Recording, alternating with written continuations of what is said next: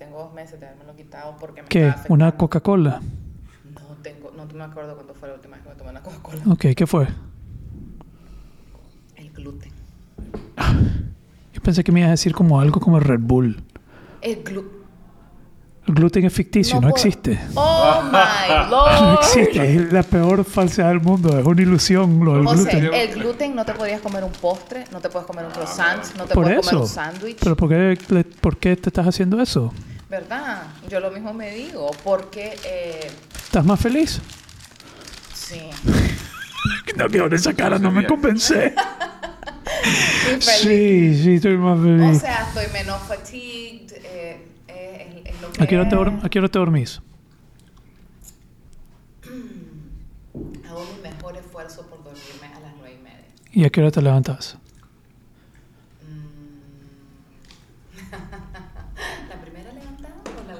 Pues, ¿cuá- cu- qué tal, ¿cuánto estás durmiendo en la noche?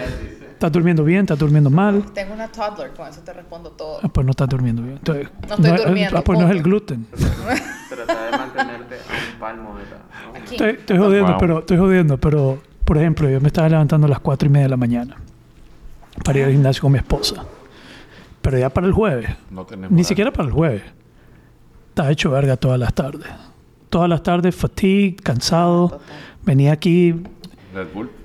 me he dejado. 250 por, por, por 30. El Red Bull es divino, sí. Eh, bueno drogarse de vez en cuando. Con café, con cafeína, con Red Bull. Es divino, más divino.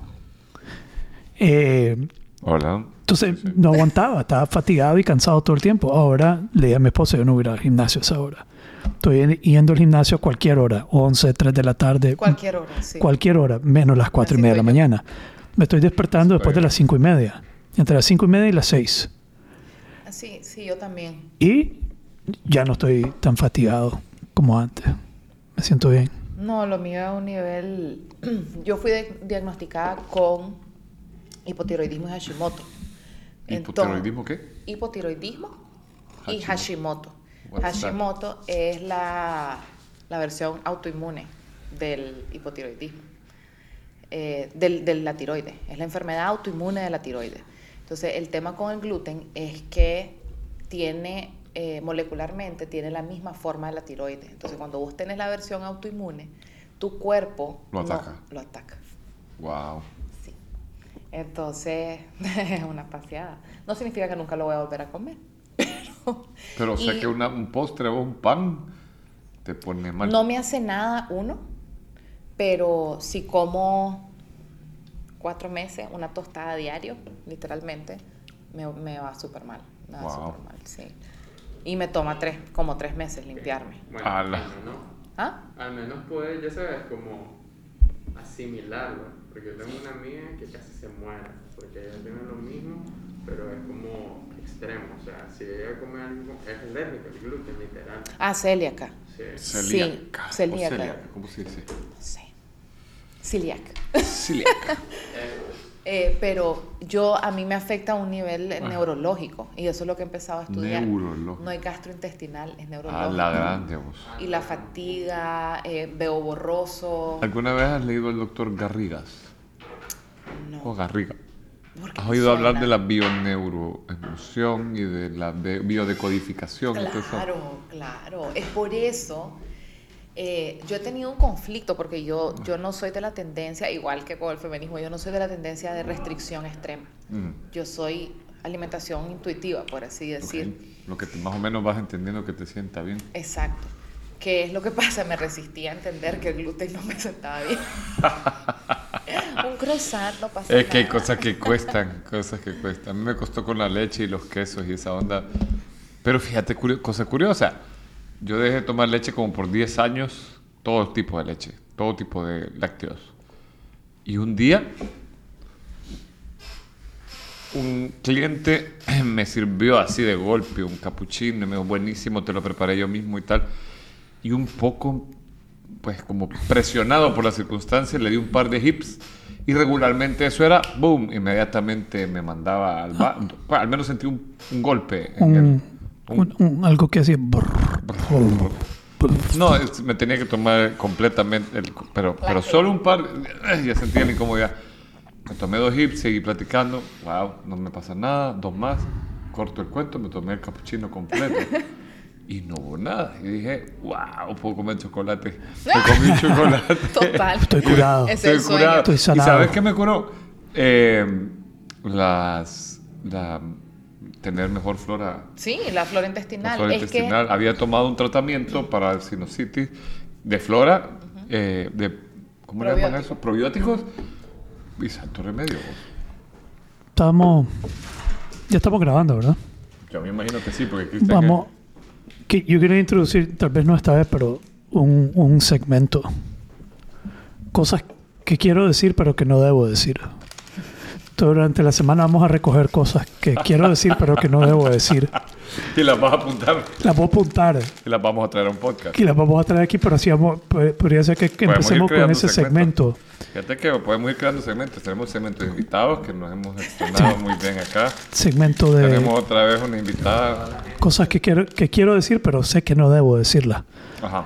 Y después quieres la digo. empezar hoy? ¿Por qué no debes ¿cómo? decirlo? Porque. Porque. pues, la, la verdad es que no es que no debo decirlas, pero en- pueden ser controversiales. Estaba pensando en una. Que si, que si decidís no tener hijos, por lo menos deberías de estar haciendo algo monumental con tu vida. Como curando el cáncer o algo por el estilo. Yo yo, yo estoy, con- yo estoy haciendo algo Pero vos sabés que Javier. Javier ha decidido no tener hijos. Entonces estás pensando, No. pero no debo decir eso porque Javier ha decidido no tener hijos. No, pero it doesn't itch. No me molesta. Pero sí, yo estoy haciendo algo monumental. Te creo. Estoy- Pues estás aquí conmigo en conversaciones nobles. No hay Estoy nada más monumental que estar aquí platicando con nosotros. De acuerdo. Pero él está diciendo, estaba pensando, esta más, ok, pues todo este argumento de no tener hijos, pero por lo menos usa toda esa energía para, para cambiar el mundo o algo por el estilo. Mira, hay, hay varias respuestas simpáticas a, a- a- a la idea de no tener hijos, ¿sabes? Sí, yo, yo, sí. Sí, a mí hay gente que me ha dicho, ¿y por qué no tenés hijos? Entonces me decía mi mentor, vos decirles con una cara de pujo, es que no puedo. Y ya no te van a volver a preguntar. Quedan traumados. La otra es, yo les digo, es que estamos practicando para que el primero salga lindo. Eh, Son como eh, punchlines que he ido sí, desarrollando que- para que la gente... Y va a incomodar a la gente, que te dejen de joder de un solo vergazo. Yo hice para el Día del Padre Gringo un que compartí, que te lo mandé a vos, Andrea. Tenemos a Andrea aquí el día de hoy de nuevo. Y no hemos empezado todavía. No por hemos si, empezado. están- si Iba- no, si me nos están escuchando, no hemos empezado, pero ya vamos a empezar. Me estoy preocupando porque con Andrea la vez pasada veníamos a, a hablar Total. de un tema y terminamos hablando de otro. Creo que es buena conversadora noble. Voy a poner Caleta. Sabe orden. fluir. Voy a poner orden el día de hoy. Vamos a poner orden el día de hoy. Abajo el patriarcado, dice. Bienvenido al show del Mansplaining 101. Te voy a educar que eso no se hace. pago, pago. Así deberíamos de llamarlo. Conversaciones Mansplaining 101. Mansplaining. Mans, mansplaining, un podcast. Mans, Psycho mansplaining. Podcast. Deberíamos de hacer un, so- un podcast mansplaining. Es explicándole al mundo, pu- pues, al mundo femenino, todo el- Vos sabés que acabo de Y escuchar. yo te voy a educar porque eso no se Yo ya hace. te dije que yo no me educo. yo me educo, no me educan. Pero, Y eso es mansplaining también. es- sí, Exacto. está bien. Pero it's okay. It's okay. It's okay. There's nothing wrong with mansplaining. okay. There's nothing wrong with mansplaining. No. It's okay to No, think don't that. let anybody make you feel bad because you're mansplaining. It's okay. It's okay to feel that way. O sea, es que lo jodido es es que Andrea eh, no, me, no me sigue la corriente a veces. Me, me, me- a ver, ¿cómo, ¿cómo lo explicaría, Andrea? Yo te digo algo No sé. por joder. Por, Por por joder. joder. y, y- y- y, y me se- regresa como, ¿qué hay detrás de eso? ¿Qué está, qué está pa- ¿Cuál, es, ¿Cuál es tu herida que tenés ahí? Y yo, Sí, sí. fuck. Ajá. Sí. Es muy hábil. en- Es en- hábil. es hábil en ese sentido. Como, Es atenta a, a leer. no me deja, the no me.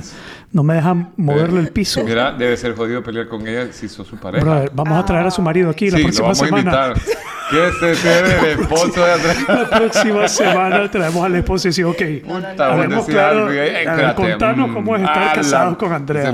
Ese, brother No, está creciendo. ¿Lo está educando? Él me es escribió, él me escribió. Ajá, te me escribió. Sí, verdad? sí, me escribió en Instagram. Por Dios, no me contó. ¿qué Sí. me dijo? Ni- No, no, no, entre él y yo. Eh, sí, sí. Mansplaining. No, he doesn't matter. No, le pegan, jodido. Lo hue- huelen el mansplaining No, no hacia... crea, no crea. Yo estoy muy atenta Estoy de que no se educa. fregando. Estoy fregando. No se educa. Uh, all right. Lo- ¿Pero lo- está fregando en que doesn't mansplaining o que te escribió? No, me escribió. Sí, te escribió. Sí, a, a él que O le- sea, si que nos le- escucha. Ah, Sí, no sé si nos escuchó. No fue escucha, fue sí. después. Sí. Fue antes de publicar. Mira, vos sabes que, que hay gente que, que me ha escrito y me dice, yo no te conozco, pero tal cosa. O sea, es como que la Mara siente que nos conoce porque estamos aquí hablando Claro, todo. claro. La gente que no me conoce, yo le digo, brother, anda a escuchar el podcast y ahí me vas a conocer un poco mejor. Vas a saber que no soy tan malo como crees Como que soy. parezco. O te voy a terminar de caer mal. O sí, o te termina. Es posible. o te termina- no, está bien. No, No, te sí, termina sí. de caer mal. Yo creo que hay gente que le que estamos... Pero por lo menos te caigo que- mal. ¿Cómo es que te dije yo? Hay gente que habla, me encachimba que hablen mal de mí y no me conocen. Ajá. Prefiero que me informado. conozcan. Prefiero que, Que- me conozcan sí. y así van a hablar peor. Que hablen mal de vos, pero informado. Infor- peor van a hablar. Con Pero base. bueno, Pues sí, si has informado está bien porque Right, tienes derecho. Ya, nunca me dejaron terminar lo que, Vaya, lo pues, que, lo pues. que, Es lo que que está- pero dije que que vos iba a hacer. empezaste la Pero, jodera pero vale aquí. verga, aquí vamos. Ready to go. Hoy sí. No importa, porque, no importa porque la- el aplauso ya está Ah, grabado, pues, pregrabado. el- aplauso, mejor entonces aplauso no sale, no sale, That's, no that importa.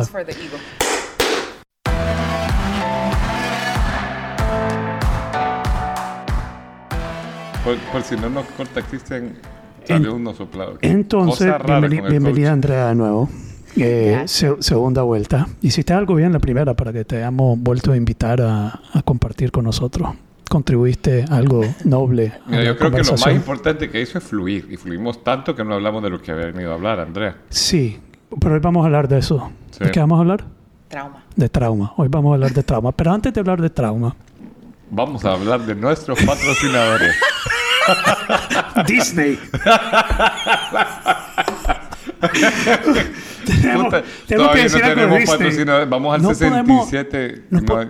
Ajá, Dale, No podemos entrar en esto sin hablar de Buzz Lightyear, por lo menos un poquito. un poquito. Sí, un poquito. Pero es que, mira, ¿quién tenemos aquí? Andrea, Andrea nos va... ¿qué, qué nos va a decir? Ella ni sabía. ¿No sabía? No, él No, me ella no acaba de- sabía. Pero ya tengo mi opinión. Ah, no te preocupes. Ya, yo no sabía, pero ya tengo mi opinión. Jesus Christ, that's... Es que Eso me es conversaciones nobles suficiente. 101. Eh, ah, No sé You ni mierda de este asunto, pero, Pero puedo aquí va. No sé ni mierda de esto, pero aquí va mi opinión. Aquí va. Eh, la, la vaina de Disney es que Buzz Lightyear, llama Sí, Buzz sí, sí. Lightyear, y, Y ha sido prohibido en no sé cuántos ha países. sido prohibido en no sé cuántos países porque salen dos mujeres, eh, pareja, besándose en, en la película. Entonces hubo un- fue un escándalo. En algunos países lo han prohibido. En Estados Unidos fracasó la película en su apertura. Usualmente tienen algo que cumplir. Creo que costó 200 millones de dólares eh, producirla. Y entró en su lanzamiento como en 50 millones de dólares, que era un tremendo fracaso, pues un flop completo. Y el primer día fue alto. Entonces ya lo que se, se- ya el segundo y tercer día ya fueron caídas. Entonces la pregunta, y, y- y es por eso, pues, ese tema de, de dos personas besándose dentro del... Entonces, abro a su opinión. Vos que decís que tenés Dos una opinión. personas del mismo género. Dos personas del mismo género, pero sí. ¿Cuál es tu opinión? Que decís que ya tenés una opinión, pues quiero escucharla antes de, decir, lo- antes de mansplicar. No, no, no. Mansplain, mansplain. A ver, te quiero escuchar. Es que ahori- la pers- las personas, pri- primero que todo, yo no, no creo tener, no, no es que no creo tener nada en contra, no tengo nada en contra, Eh, eh, peores cosas se han dado en televisión, peores cosas. Eh, hay- hay personas que hablan, sí, pero es Disney, es para niños, etcétera, etcétera, pero tal vez dentro de películas y muñequitos de Disney se han visto cosas más, eh, no sé cuál sería la palabra, más controversiales. Sí. ¿Como cuál? ¿Se No te sé. una? No sé, eh, en Doctor Strange yo sé que sale una pareja homosexual y nadie se dio, pues no hubo escándalo. Eh, si te pones a ver todas las historias de las princesas de Disney, hoy en día dicen que son pues, historias, digamos, la Bella Durmiente la besaron sin consentimiento. Ajá. Igual que la que la que, que Blancanieves, sí. A ella también la agarraron a la fuerza. Pues estaba, estaba, estaba envenenada y lo que la despertó fue un, un beso de un príncipe, ¿ve? Ah, pero eso es para revivirla. Pues sí, No, pero, no, pero, estás pero diciendo no que quería, lo ella hubiera estaba dormida. morirse. O sea, ponete a pensar la- lo que generaría ahorita que vayas a besar a una bicha que está dormida. Y ni hablemos de la que vivió con siete enanos. hermano. Exacto, exactamente. Hay una de la versión de princesa. película de adulto de, Sí. de ella con los siete enanos. O sea que una vez le hice una broma a, a mi mamá. Me dice, alquilaré una película a tu hermano. Y entonces yo aparezco con una que se llama Blancanieves y las siete hadas. Y me dice, mamá, ¿y eso? Disculpame, mamá, es que el presupuesto lo usé para una porno. Le digo, y mi mamá me baja de ella, no son bromas. Pero es que las siete hadas suena raro y se bajó. Hicieron una película nueva, una nueva versión de Blancanieves, pero con hadas en lugar de con Ah. Pero estoy hablando hace tal vez 15, 20 años. Pero, pero lo, que- lo- lo que yo co- concluyo, para, en mi- de- desde mi perspectiva, es que no fue un tema de controversia por el hecho de que, eso, que pusieron eso. Que, que- que el, el gran escándalo no fue eh, el hecho que hayan salido una pareja homosexual besándose. Creo que el escándalo fue en politizar eh, la película, politizar todo. Disney se ha, se ha politizado mucho y entró en guerra con DeSantis, que hablamos Ajá. aquí en un episodio de la guerra que se tiene Disney con DeSantis, y eso era una coni- continuación de esa, de esa guerra, de, ese, de esa eh, politización de, de la agenda de, de Disney eh, hacia el lado progresista. Sí. Entonces, cuando ya lo politizaste y abiertamente lo hiciste una agenda, dijiste que, porque lo dijeron que lo iban a hacer, dijeron que iban a usar eh, el vehículo de Disney como algo para educar y promover y, y- y- y impulsar eh, la agenda progresista de, de aceptación de, todo, de, de, pues, de estos temas. Una vez que vos ya lo politizaste, ya perdiste el apoyo del el otro lado. Ya Sí. el otro lado automáticamente ya se va a cerrar a, a seguirte la corriente. Y, y es muy parecido desde mi punto de vista al uso de las máscaras. El uso de las máscaras ya no es si me protege o no me protege, es un acto político. No la uso porque estoy en contra de Biden. Entonces, eh, por ejemplo, una amiga, Tica, en Costa Rica ganó este nuevo presidente. ¿Alguien sabe cómo se llama? No. No, tampoco. Pero es antimáscara. Quitó, levantó las restricciones, quitó las máscaras, pero había gente todavía con máscara en los súperes. Entonces, una amiga mía, muy progresista, eh, escribió como cuando se te olvida la máscara en el carro y la gente va a pensar que votaste por fulano. Entonces andás con pena o salís corriendo a buscarla. Ujú. Ya es algo político, ya no es me uso la máscara por, por salud, estoy usando la máscara y mi, mi temor es que si me ven sin máscara eh, van a creer que yo voté por que soy pro de este lado.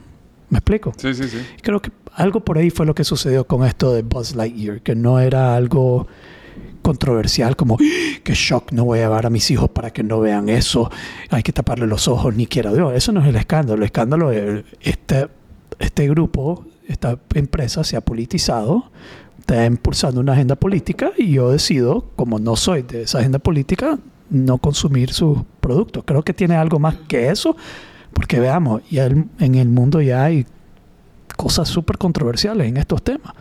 Se ha visto de todo, ¿no? Sí, aunque fíjate que yo no, no lo había visto, no lo había visto en ese ángulo. Eh, yo lo que he visto alrededor, al menos de, de mi persona, es, es algo religioso. O sea, es un tema eh, con que Está sería bien, pero está bueno. eh, toda la gente que, que quiere cuidar el, o sea, he visto el, el- el- el- el ruido acerca del esquema general de familia y no permitir que se normalice eso otro, pero lo he visto más como un tema religioso. O sea, alrededor mío eh, he visto más ruido religioso que político. Puede ser que, que tenga que ver con lo que vos decís. ¿Vos viste Modern Family? Modern Family sí, sé ¿Vos que viste existe, Modern Family? no. ¿Sí? ¿Te gustó? Sí. Sí. Modern me- me Family es encantó. la de Al, Al, Al Bondi. Sí. Ah, Sí, sí, Modern sí. Family. Es más, yo tengo un amigo puri- puritano, no puritano, cristiano, que esto de Disney, él ahorita está, ¿cómo puede Disney hacer esto? Y Modern Family era una de sus series favoritas y la miraba en familia y yo la vi con mis hijos. Y yo personalmente, Dios es que mi hijo lo vea, yo dejo que mi hija lo vea, está todo ahí y está dentro de Modern Family. pero no voy a ir a ver Buzz Lightyear Ah, porque estoy en contra de lo que está haciendo Disney. Y no tiene nada que ver con eh, promover ese tipo de imagen. Es por la politización de su, de su plataforma. Es más por eso. Por ejemplo, para mí es no ir a verlo, no porque no quiero que mis hijos vean eso. A mí me vale madre que vean eso. Es por no, simple y sencillamente, no seguirle la corriente a una plataforma que está politizando, que está usándolo como vehículo político. Que sea Pero- politizado. Adelante. Utilizaste una palabra súper interesante cuando estabas eh, contándonos de tu amiga, vergüenza. Ajá. Entonces, yo siento que va por ahí. Eh, yo tengo vergüenza de que vean o de que me vean o no vean a qué lado apoyo o no apoyo. Yeah. Entonces, es, es- es igual que lo de las máscaras, lo que está es exactamente el mismo ejemplo. Desde Disney politizándolo, si querés decirlo así, eh, es yo voy a apoyar este movimiento porque no podemos quedarnos como una, in- una institución que no apoya Yeah. este movimiento. Entonces, pero creo que lo que dijiste está muy atinado a que, pero yo no voy, a- digamos, no, no en mi caso, pero puede decir alguien, yo no voy a ir a ver esto porque si yo voy, van a pensar que estoy a favor de esto. Exacto. Entonces hay una vergüenza, no quiero, ante mi grupo, mi movimiento, mi tendencia, yo no quiero que ellos piensen Exacto. Que, que es lo mismo que está pecando mi amiga, solo que del otro lado, del lado. Pero yo no quiero entrar al súper sin máscara porque van a pensar que yo voté por. Ya se me olvidó el nombre del mae, que ahí Cristian me lo enseñó, pero ese Chávez. Eh, eh, porque le da vergüenza que piensen que apoya ese movimiento. Y lo mismo puede ser, digamos, yo estaría, yo hubiera estado, de nuevo, no hablando de mi caso, yo no voy a ir a ver Buzz Lightyear porque también me da pereza, pero, pero tampoco quiero jugar eh, el, el juego de, de, de- de dejarme llevar por algo que está siendo politizado. eh, que no, no y, y es difícil decir no tiene nada que ver con ser anti pareja y de mismo género ni ni mierda de eso nada que ver Eh, pero sí según lo que vos decís y viéndolo de esa manera puede causarle vergüenza pena temor al otro lado ir porque si no eh, está apoyando a su- al lado contrario. Ya lo politizaron y ya se cagaron en, en, el, en la película. Sí. Ahora, quizás también tiene que ver con quién estás compartiendo, porque te digo, yo la, la- la agenda política no se me había cruzado por la cabeza y le veo, y le veo la, la relevancia en Estados Unidos, pero a, todos los, los, los blogs que me han llegado a mí, la- el, el rebote, la- el- incluso hubo un discus- una discusión en mi familia porque hay personas homosexuales, yo te he contado que mi hermano es, y hay primos que son hipercatólicos. Entonces ellos están en la posición de que no quieren que sus hijos vayan a ver esa película. Ellos no tienen idea de la politización, o no sé si la tienen, nunca estuvo eso en la discusión, pero era más un tema de yo no quiero que mis hijos vean como una opción normal ser homosexual. Pero te apuesto que esos mismos familiares vieron Modern Family I don't know. Te- I may pero- ask. Ahorita Pero- me pero. Pero, ¿por qué en Modern Family? Yo no vi agenda gay en, en Modern Family. O sea, no lo recuerdo. No Pero recuerdo. era agenda ¿Cómo no? Modern. A ver, adelante. Eh, es súper interesante. Por, a mí me encantaba cómo, cómo lo mostraban, porque el hijo de Al Bundy, no me acuerdo cómo se llamaba, eh, es gay y tiene su pareja, ¿verdad? Y, y su, su vida súper No sana y adoptan a, a un bebé Asiática. asiática. Y él es un viejo casado con una latina joven. Sí, todo Gold es digger, súper... casi, eh, evidentemente Gold digger Sí. es la familia moderna. Sí. Ajá, ajá. No, eso sí lo recuerdo. Re- Y recuerdo que ella era exuberante y él era Sí. como patán y llegaba y se sentaba y toda la, la- era como había muy toda una onda de que ella llegaba y le pedía dinero siempre, y- pero no recuerdo, o sea, La lo parte- recuerdo él enamorado de una y recuerdo la, la chica rubia, pero no recuerdo la pareja de Pero No imagínate te- qué ¿cómo interesante no? que ni No siquiera... Cameron y... ¿Cómo se llama? No me Cameron acuerdo el nombre. y Cameron. Allen. No, no me acuerdo cómo se llamaban, pero era una pareja gay. Incluso él habla mucho de cómo su papá lo trataba cuando era chavalo. Sea, la falta de relación que tenía. Ve, pues, no recuerdo eso. Viste un episodio, huevón. No veía, ve- no lo veía regularmente, no, no, esposa- no, no me agradaba tanto porque me parecía pajero el, el humor, pero, pero, pero no, no, no- era no- suficiente profundo para Javier el no humor era- de Modern no, Family. ¿no? no era. Pero, mira qué interesante. Vos lo ves, siento yo, bueno, desde la politización, pero vamos a decir como desde un punto neutro. O sea, vos no, no lo juzgás, tampoco, o sea, creo que aquí nadie lo juzga, vos lo ves desde un punto religioso. Y ahorita lo que me hizo ruido es, eh, no, me, no me he percatado, pero sí en mis grupos de mamás se habla mucho de este tema. Y el punto es por qué le vamos a enseñar esto a nuestros hijos. Ajá. Entonces, en el grupo de mamás también puede haber mucha vergüenza de apoyo o no apoyo. Ajá. Y, ex- y- y yo, eh, yo te apuesto, me atrevería a apostar que entre esas mamás Toditas vieron vieron Modern Family. Y la vieron con sus maridos, y la vieron con sus hijos, y la vieron con su... y todo el mundo, y nadie hizo ningún escándalo de Modern Family. Sí. Y, lo- y lo vieron mis hijos, y la vio mi hija, y, y todo. Pero en el momento que lo politizaste, en el momento que lo hiciste un acto de tomar lado, Buzz Lightyear se volvió una película Política. política de tomar un bando. Pero no será más como un símbolo, porque te voy a decir una- un símbolo, es decir, no Sí. solo en sí la película, y- sino la, la agenda que está presionando y hay una especie de guerra contra esa agenda. O sea, hay todo un lado que conservador que le está, se siente Pero ahora tenés que como en tomar una un lado. trinchera. Ajá, tenés que tomar un lado. Tenés que tomar un lado.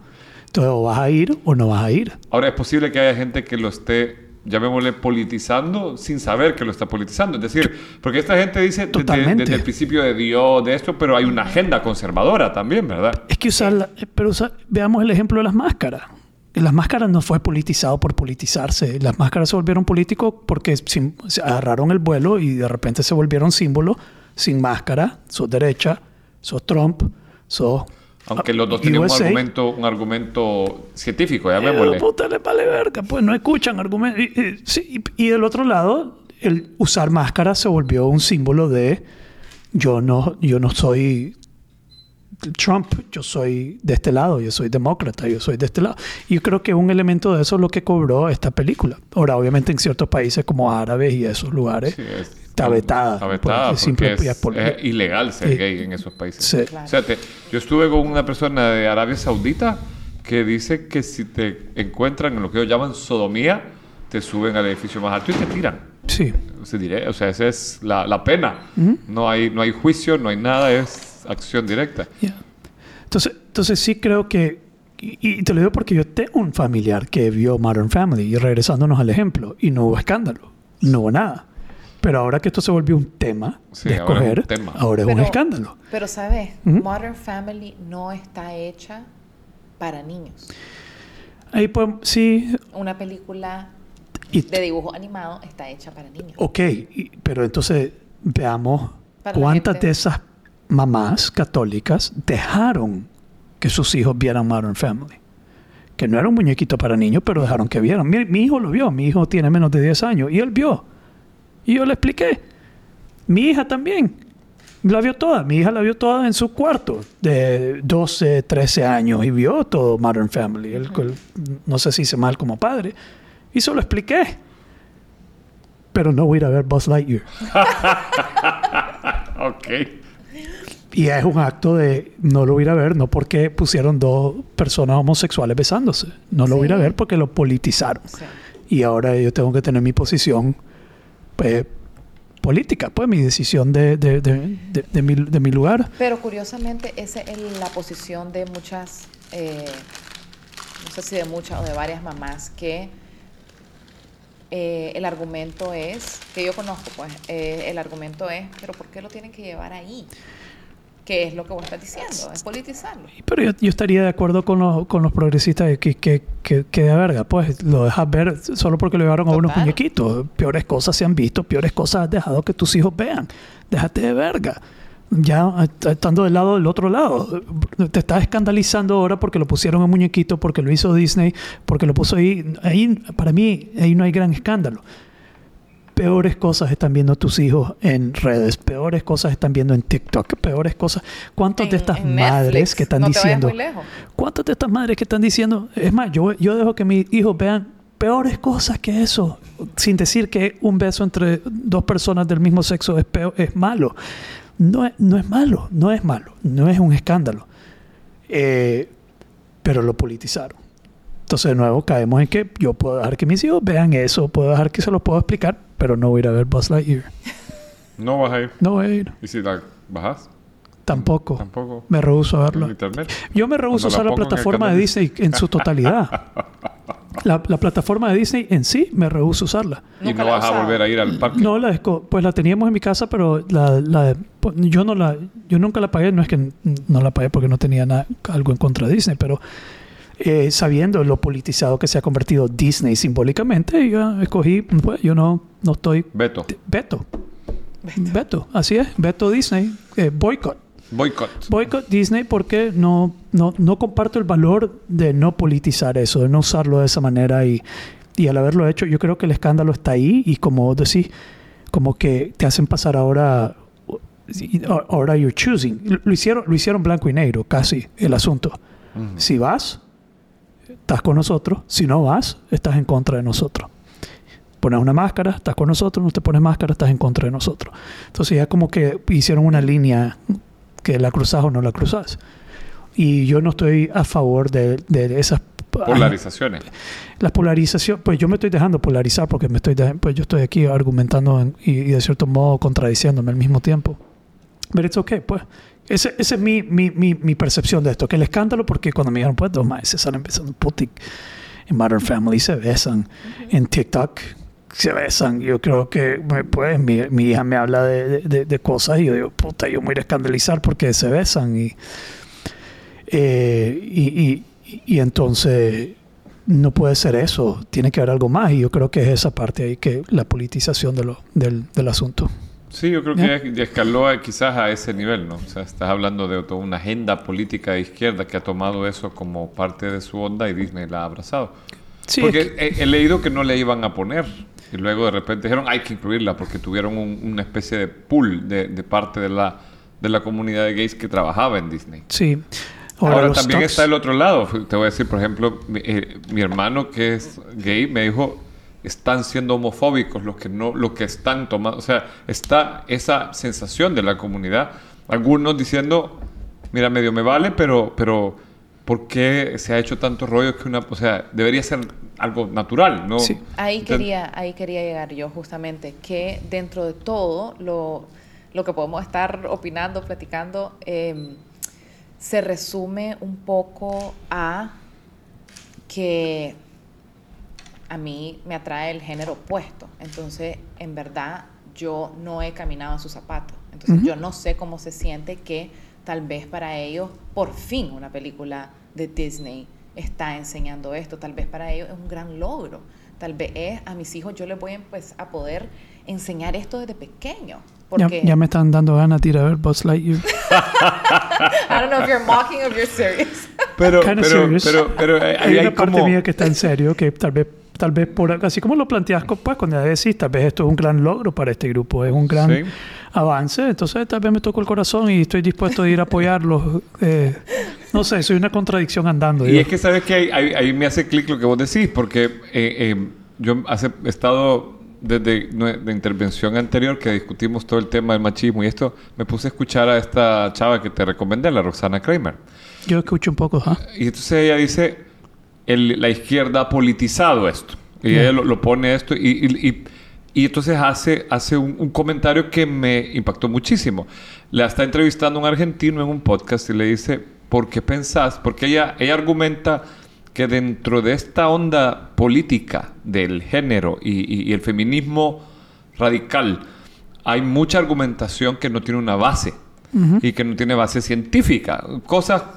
Ni que no- lógica. ilógicas. Que ni, no, ni lógica. Sí, ajá, ni lógica. Sí. Y hay cosas que no tienen lógica. Son son cosas ilógicas en estos movimientos. Entonces le pregunta a él, ¿por qué crees vos que eh, la izquierda toma cosas que no son lógicas, que no tienen una base y las hace? Y ella dice una- un dato que me impresionó. Ella dice, mira, en la filosofía es como la música.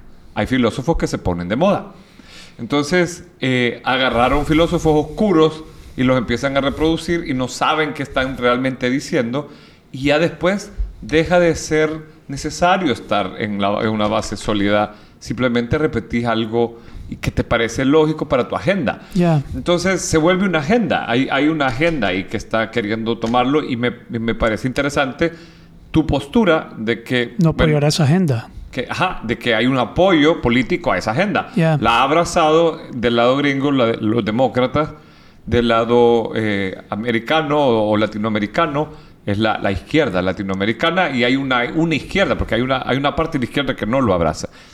Entonces, es interesante que hay, sea... hay gente homosexual que también no la abraza. Sí, sí, La, la- la educación sexual a niños menores de esta... hay- es cierto, es cierto. Eh, Es lo más intrigante ver eh, personas homosexuales conservadores. Sí. Y existen mucho en, en- en redes. Y te pones a escuchar, son pro-Trump. Eh, son pro-Trump, son pro pistolas y todo. Es increíble. Sí, pero ahí es donde aterriza, porque eh, en el debate yo vi que alguien decía, mira, yo respeto lo que vos querás, sin embargo, no me parece que me lo estés poniendo en una película. La parte, estoy hablando de los religiosos, lo- los, Sí. los que son católicos, me dice, yo respeto tu opción, puedo enseñar a mis hijos a que respeten una opción, pero me parece injerencia que me lo pongas en una película. Entonces hay ese bloqueo. Pero, pero yo, yo encuentro ahí el chindondo, puede ser político, pero la reacción, al menos a, a mi alrededor, la veo en el tema de la fe. A ver. O sea, me estás poniendo algo que no es que, es, que no está premiado por Dios, que no es el diseño de Dios, que no es algo natural. Entonces se vuelve parte de un debate religioso. Si Pero- Dios acepta o no acepta a estas personas. Ya, pero yo todos los días hago cosas que Dios no acepta. Exacto, pues sí, pues ya si lo querés hacer más amplio el, el debate, podemos caer en otros pecados. Bueno, no, no creo que eso sea... pues, eh, hay una parte que, que eso es.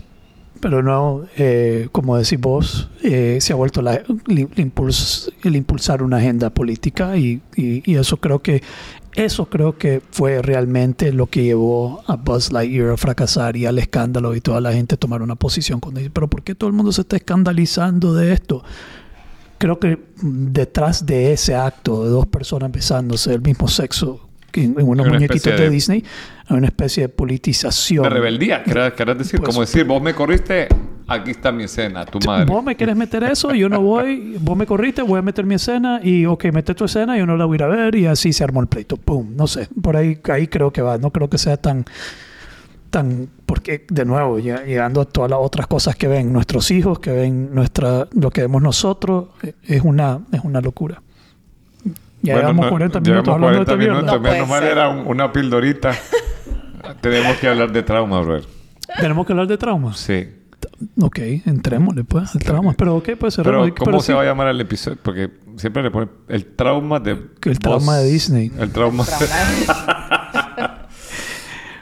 Sí, la idea, de nuevo, eh, lo, lo traje a la mesa porque es un, un tema controversial que está sucediendo Sí. ahorita, pues, y siempre eh, eh, interesante, pero sí hemos querido abordar el tema del trauma eh, como tema dentro del podcast. Entonces, hagamos un movimiento hacia eso. Eh, creo que el tema de la vergüenza está conectado al, trauma. Entonces, si vamos a entrar en esto, dejemos a un lado lo de Disney y te pregunto a cualquiera de los dos. Y empecemos por qué es el trauma. ¿Qué es el trauma? Andrea, adelante. Yo, yo sé que cuando te propuse este tema se te iluminaron los ojos. Tal vez me puedes contar un poco de por qué. Mira, yo solo quiero comentar que la vez pasada offline yo aprendí más de trauma que en toda mi vida platicando con Andrea. estaba diciendo los traumas del no sé qué, del papá no sé cuánto, del niño no sé qué. Yo te iba a decir Ya. que, que platicamos. Entonces, ya, pero ya. entonces contanos, contame un poco por qué te entusiasmó el tema y, y, y, y empecemos por do- ¿qué es, qué es el trauma. Em, bueno, me entusiasma y yo empecé a estudiar trauma eh, por, a nivel muy personal, por traumas personales. Eh, pero hay más de una definición de trauma. Eh, pero yo, a través de estudiar a personas como Garbor Mate, que para mí es brillante, ¿verdad? Solo Gabor Mate bien, bien enfocado en las adicciones, en, en- en- en el tema de adicción y trauma y, y la vergüenza. En HDHD, vergüenza, adicciones. sí. Él tiene una cita muy linda que el que consume no consume, a ver, no sentís vergüenza porque consumís, hablando de drogas. Sí, Consumís porque sentís vergüenza. Wow. exacto. Ya, Entonces, no, no sentís vergüenza porque consumís drogas. Sen- consumís drogas porque sentís vergüenza. Y no solo dice consumir drogas, tener una adicción, porque Hay otras adicciones que no son Sí, drogas. hay otras. El él, sexo, la- la- él cree firmemente control. que todos somos adictos. Ok. Y él define la adicción como consumir algo que a corto plazo te da una gratificación inmediata, pero a largo plazo tiene un outcome, un, Resultado. un resultado negativo. Ok. Sí. Es como un coping mechanism Sí, que exacto. no es bueno. Y él habla de, de ir de compras, com- Sí. comer, eh, azúcar, eh, sexo, drogas, alcohol, cafeína, nicotina. Él menciona... No, cafeína no. Sí, ahí entra. Aunque me duela, ahí entra. Ah, Tan rico que dejemos el café. café por fuera en esta, Está en bien, esta pues, conversación. está bien, está bien. Da- Es es- debatible, pero está bien. Pero entonces no consumimos, no, no, no actuamos, we don't act out nuestro, nuestra adicción, porque, digamos, cuando nosotros consumimos lo que consumimos, ya cualquiera de esas adicciones a lo que seamos adictos, eh, a veces nos da vergüenza, pero lo que no hemos visto es que es la vergüenza lo que nos lleva a, Pero a hay una, debería ser una vergüenza inconsciente en ese caso, ¿no? Porque pues, Una- a- a- o alguien ya. que consume trago lo puede hacer por fiesta, pero está tapando algo que no sabe. Así Sí. es, está cayendo, está callando una, una incomodidad, una emoción. Ok. Eh, y además es, se podría decir, es tu percepción, que eso es súper importante, tu percepción ante un evento. Ok. Haya, haya sucedido como vos lo percibiste o no, pero es tu percepción. Ajá. Sí, sí, sí. Mencionaste a Gabor Mate, ¿qué otros? Porque creo que iba a mencionar a otras personas que Sí, tal no, vez y has nos leído. fuimos con Gabor Mate. Sí, solo quería aprovechar para decir eso.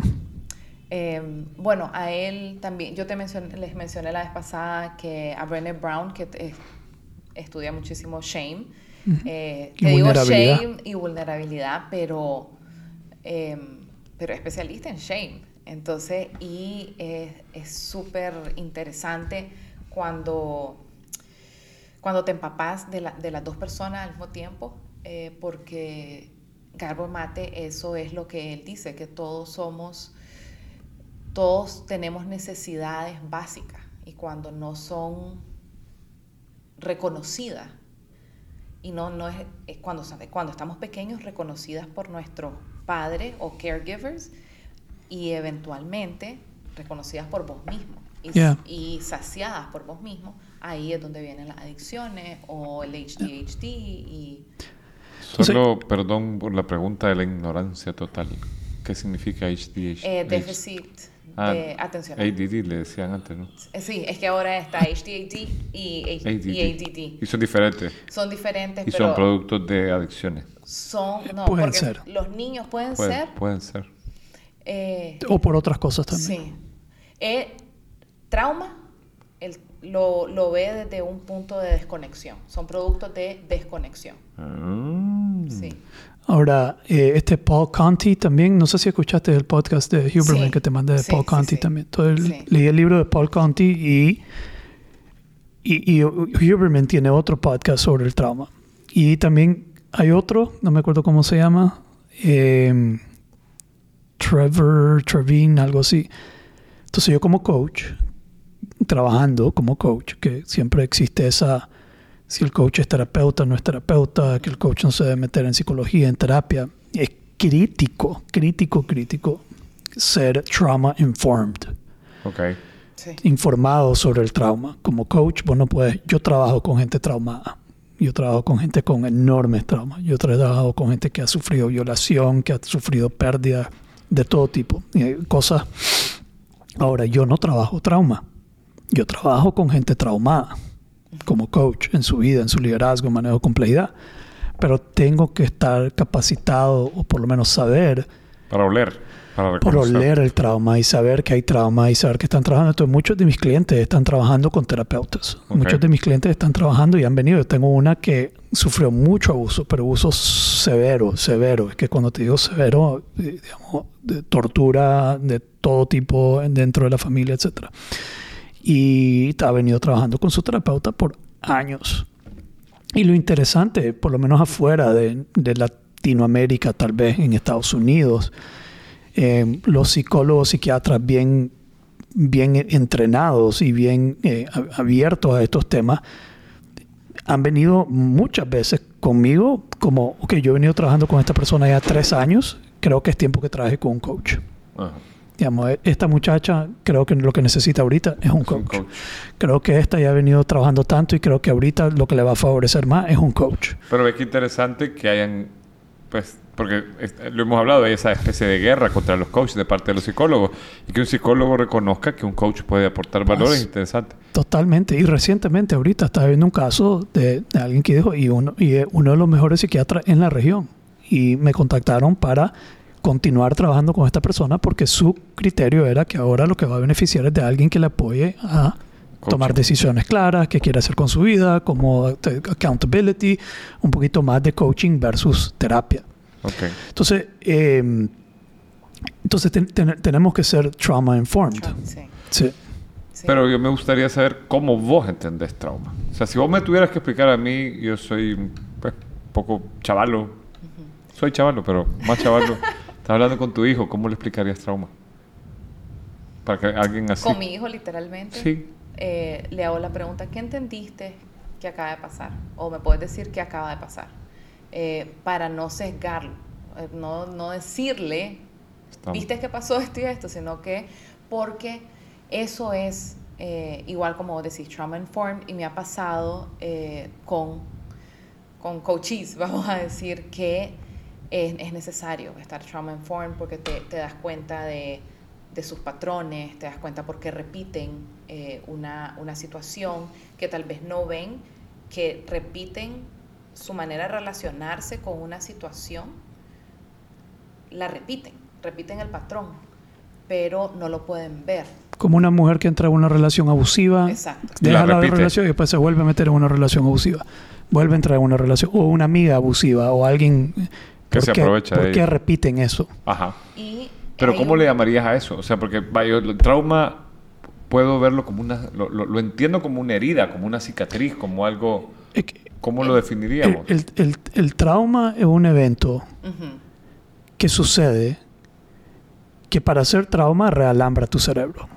ok. ok. Ti- y ti- Tiene un daño. Cambia Tal vez no, tal la vez- forma en la que se configura tu cerebro. Cambia la forma en que se figura tu cerebro. Digamos, tiene un impacto cerebral que en, en materia fisiológica. El evento distorsiona, cambia, La neuroplasticidad. La neuroplasticidad. Ah, que algunos pero de una manera negativa, una manera limitante que no te permite luego vivir plenamente. El trauma te limita a vivir plenamente eh, y, y a desenvolverte plenamente y a sentirte pleno y maximizar tu potencial te, te- te limita en vivir tu mejor vida y, y- y te atrapa.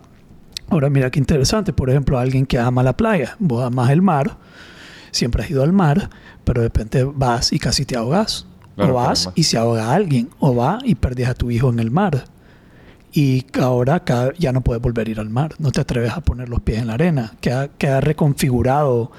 Eh, y eso que antes era algo placentero, bello, lindo, ahora queda dañado De y no, y no te permite. Entonces, eso- y hay trauma eh, por accidentes, por abuso, por acoso, etcétera, etcétera. Pero además algo, eh, José mencionaba un evento, pero es, em, también es tu percepción a ese evento. Ah, manera de Y relacionarte con tu- ese evento. Tu manera de O sea, algo que sea trauma para ti puede ser que no sea trauma para mí. Exacto, Ya. exacto. Puede ser que para un niño que él estaba llorando, se dio la vuelta a su mamá y se fue a la cocina, se sintió abandonado, para la mamá fue a la cocina. Ajá. Entonces son, ¿por qué? Hay un, un libro que, que es súper bonito que se llama What Happened to You, ¿qué te pasó? de Dr. Perry, eh, que la pregunta es, ¿qué te pasó? Wow. Para poder entender los patrones en tu vida y para Mm. poder liberarte de la creencia que tenés. Y él explica eh, los little T's, los pequeños traumas y los grandes, que los pequeños son los del día a día. ¿Cuál fue tu percepción ante una situación que para, la, para tu contraparte no fue traumático, pero para vos sí? Pero Wow. los big T's, que son ya abusos sexuales, a- bullying constantemente por un año, puede llegar a ser, él hizo un research que equivale neurológicamente un abuso sexual a un bullying por un año seguido, consecutivo. Yeah. Un abuso sexual, o sea, un intento de abuso sexual. O, o un, o- rape, o eh, una violación. Sí, Ah, ok, ok. equivale a un año, A un año de, bullying. sí, Wow. Sí, el- el- Qué fuerte, ¿verdad? Sí, Neurológicamente. es que, neuro- pero de nuevo llegamos a neurológico. Neurológicamente hablando, ese, que esa violación des- de- de- deshace Sí, que un no. daño cerebral que después esa persona tal vez no puede tener relaciones con otras personas, no se puede, no puede eh, tener intimidad, eh, queda limitada, o jodido o jodida en poder llevar una vida normal. Sí. Y, y ese, ¿te acordás en aquel episodio? Creo que tu mamá te mandó algo sobre que el trauma, fue tu mamá que dijo, mira lo que dijo José en tal episodio sobre Sí, el trauma, sí, sí, sí. que un trauma es en el espacio de más seguridad, donde vos te deberías de sentir más seguro, digamos, en tu casa. Imagínate estás en tu cama y de repente te levanta alguien con un vergazo y una pistola en la cabeza. Sí, ¿Qué le pasó a un familiar mío? ¿Cómo dormís en tu cuarto de ahí en adelante? sí. ¿Cómo vivís tranquilo de ahí en adelante cuando en tu cuarto, en tu cama, donde deberías de estar lo más seguro, digamos, cerrar los ojos y te vas a dormir confiando en que estoy seguro, Sí. entra alguien y te asalta? Wow. O que tu papá, que te tiene que cuidar, Te es el que te viola. O, Ah, o tu tío. O el cura, que es el que tiene, tiene que conectar con Dios, es el que te viola. Es el que te viola, el que te- O- o el que te induce a hacer cosas que no te, que te hacen. te- Sí, o- y Te así friquea. sucesivamente. Eh, en los lugares donde deberías de tener mayor seguridad y poder ser lo más vulnerable, te sucede algo eh, y que, que te, que te, pues, que te hace que te, que te pone en riesgo, que te, Y hay estadísticas que además- dicen. Ajá. Perdón, y además, por ejemplo, cuando, te- cuando hablamos del ejemplo del bullying y de una violación, probablemente tuviste que irte de tu cuerpo Ajá. para poder manejar, sobrevivir esa situación. Hay gente incluso que no se acuerda del evento del todo. Eso, eso te iba a decir. Que, se que desasocia. Se desaso- Gracias, esa es la palabra se que estaba buscando. desasocia. Desasociación. Dissociation. Sí, te- desasocias. Wow. Sí, Sí. te- Son mecanismos de defensa. cuerpo Son mecanismos de defensa. ¿Qué es lo que pasa? Cuando viene, o- dependiendo además del momento de tu vida, cuando viene otro momento de alto estrés, Regresa. volvés con esa reacción. Pero no recordás el evento, sino la sensación. Te tu cuerpo está bajo estrés, neurológicamente están bajo estrés, tus emociones están bajo estrés, entonces... Es un mecanismo, es un me- mecanismo de Pero defensa. que heavy, se ¿verdad? vuelve tu Porque reacción, se vuelve tu conditioning, tu, tu, tu condición para reaccionar ante una situación que te lleva al mismo lugar del origen Wow. del trauma. Queda alojado en tu sistema nervioso, hermano, en tus músculos. que heavy. Hay, hay- You trauma vive en el cuerpo. A veces usan los ejemplos de los animales. Un animal que vos has visto un animal que cuando lo agarra un león ya está, se, se, se apaga. Se, se- hay una asociación del cuerpo para no sentir el dolor, para no sufrir el trauma De que de- se lo están hartando. de que se lo van a hartar. Digamos, esto es un mecanismo de defensa. Ya Esto es lo tiene el león. el momento que, que ya te tiene un violador y ya no tienes dónde ir, ya no tenés que hacer, te quedas sin, inmo- in- ya no te moves, ya no sentís que, sos, que estás dentro de tu cuerpo, ya te sentís que estás fuera en el espacio. Ahora usan el ejemplo de un- que el animal se puede levantar, digamos, si sobrevive o algo pasa, se levanta, se sacude y el sistema se recalibra. En el humano eso queda desequilibrado, no, Ah. no se calibra de nuevo, queda alojado, el trauma queda... y- y no hay una regulación de nuevo, no se regula. Entonces la, la- la incapacidad de regularte, to regulate, Ajá. eh, eh, es parte del trauma. es parte de una persona que está traumada, no se puede, no se puede regular, está dysregulated y no puede regularse. Entonces, eh, Sí, eso mi- es parte de lo que Eso va a afectar todas las áreas de tu vida, ¿verdad? O sea, cualquier cosa que coquetee con lo que te hace sentir eso, Exacto. Te manda. Cualquier cosa que te detone. Ajá. ya Que te detone te lleva a ese momento y te lleva a volver a reaccionar como reaccionaste en ese momento. ya. Wow. Ahora, por ejemplo, el día que yo me quebré la colita, la espalda surfeando, eh, yo siempre había surfeado en este lugar y no sentía miedo, no sé, pero ahora cuando voy ya no es igual. Y en el momento que las condiciones se ponen muy similar a ese día, me, me pongo... Ahora, eh, yo soy un poquito más duro en cuanto que yo no diría que eso es un trauma, eso es un, un mecanismo, un semi, un small t, eh, súper... Still a T. ¿Ah? Still a T. Puede ser still a T. Ahora, a ti es de trauma. De trauma. Muy big bien, trauma, esa small trauma. mi- Sí, sí, va a ser mi siguiente pregunta. Small T, Big Pero- T. pero- sí, de trauma. Creo que todos tenemos small T's, todos tenemos traumas y todos, de cierto modo, incluso los podemos superar. Todos podemos darnos cuenta y manejarlo y superarlo y overcome it. Yo creo que el que está traumado realmente con, con, con ya una condición que necesita de un experto, de, un, de ayuda, es alguien que ya no, que, que sobre su capacidad de poderlo manejar. Sí. Ahora, yo me acuerdo que la vez pasada que hablábamos, Andrea, vos hablabas de, de traumas. No sé si lo entendí bien, pero se, percibí que habían como traumas que son naturales, que te pasan durante el tiempo y los tenés que aprender a sanar. Por decirte algo, em, creo que hablábamos de los celos y cómo los celos están anclados en un trauma chiquito, que- en un trauma de cuando estabas chiquito. ¿Te acuerdas que lo, lo platicábamos offline? Eh, la vez pasada que, que grabamos Sí. que, que, y, y que era algo así como si te dejó tu papá en un momento donde vos, entonces eso vos lo nece- necesitabas más atención y era el trauma del padre, algo, vos le dijiste un ah, nombre, claro, claro, la herida del padre. la herida del padre, La es herida una padre, forma de un herida. trauma, un small Sí. T o un big T, depende, me imagino, de la... Depende cómo, cómo, cómo lo manejas, eh, depende cómo fue el evento. Ahí es donde queda un small T o un big T. Eh, ¿qué, pas ¿Qué pasó? ¿Cuál fue tu percepción del abandono, por así decir? ¿Cuál fue tu percepción del rechazo? ¿Cuál fue tu percepción de tu necesidad no siendo escuchada, no siendo vista y no siendo met, no siendo reconocida? Entonces. ¿qué, ¿qué pasó en ese momento? Porque de ahí se originan los traumas, de las necesidades que no están siendo reconocidas, los small T's, ¿verdad?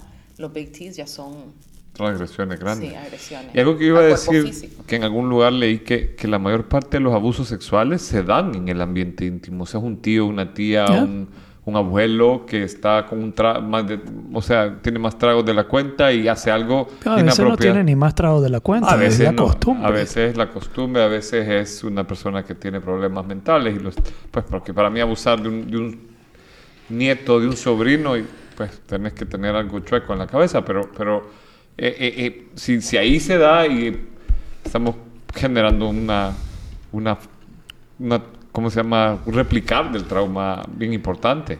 Sí, e- este Paul Conti dice que el trauma es una pandemia, una epidemia.